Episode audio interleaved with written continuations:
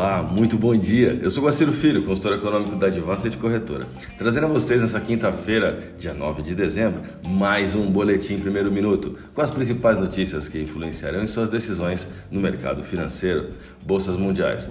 A bolsa de Xangai encerrou o com alta de 0,98%, enquanto a bolsa japonesa Nikkei queda de 0,47%. Mercado futuro norte-americano.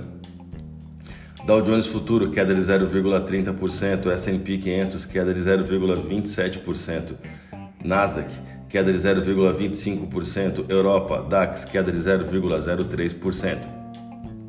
Giro do mercado. Wall Street fechou em alta nesta quarta-feira, com os três principais índices acionários marcando seu terceiro dia consecutivo de ganhos, depois que testes mostraram que a vacina contra a Covid-19 da Pfizer e BioNTech ofereceram alguma proteção contra a variante mais recente. As sessões europeias encerraram a volátil sessão desta quarta-feira em baixa, depois que registrarem seu mais forte ganho de dois dias nos últimos 13 meses, com papéis de empresas de tecnologia e artigos de luxo devolvendo fortes altas, enquanto investidores avaliavam a capacidade de vacinas conseguirem evitar a adoção de novas restrições contra a Covid-19. O principal índice da B3 teve sua quinta alta seguida nesta quarta-feira para o maior nível desde o fechamento do fim de outubro, diante da notícia da vacina ligada à variante Ômicron e da promulgação de trechos da PEC dos precatórios. O dólar registrou fortes perdas em relação ao real pela segunda sessão consecutiva nesta quarta-feira, derrubado pela expectativa de juros mais altos no Brasil e por algum alívio fiscal após acordo do Congresso para fatiar a PEC dos precatórios. Em decisão amplamente esperada pelo mercado, o Banco Central elevou a Selic em um ponto e meio para 9,25% ao ano e projetou agora um ajuste da mesma magnitude para a próxima reunião. Essa foi a segunda reunião seguida com aumento dessa proporção e a sétima vez consecutiva que o comitê subiu a taxa básica de juros, que chega ao seu maior patamar desde julho de 2017.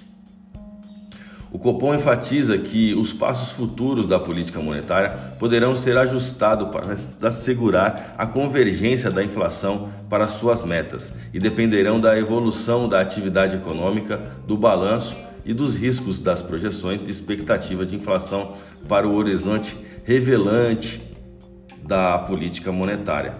Foi esse foi o relatório do texto dito na ata do Comitê de Política Monetária. Vamos aos gráficos, eu vou começar pelo dólar agora.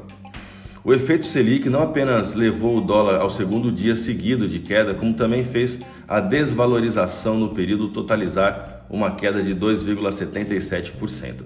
A taxa rompeu o suporte S6 na taxa spot de 55706 e agora tem caminho livre até um teste em 548,70 e 545,33. A divisa norte-americana registrou um volume de negócios no último pregão de 173 bilhões de reais em contratos futuros de dólar negociados na bolsa brasileira, queda de 1,42% no dólar à vista e taxa spot de 5,5344. Vamos ao euro agora.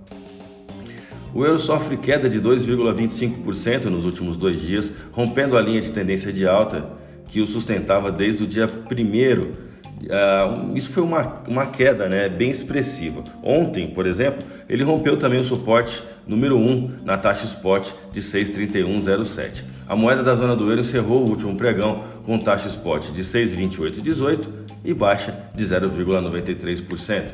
A minha dica, você já sabe, siga nossos boletins para ficar sempre conectado às principais notícias.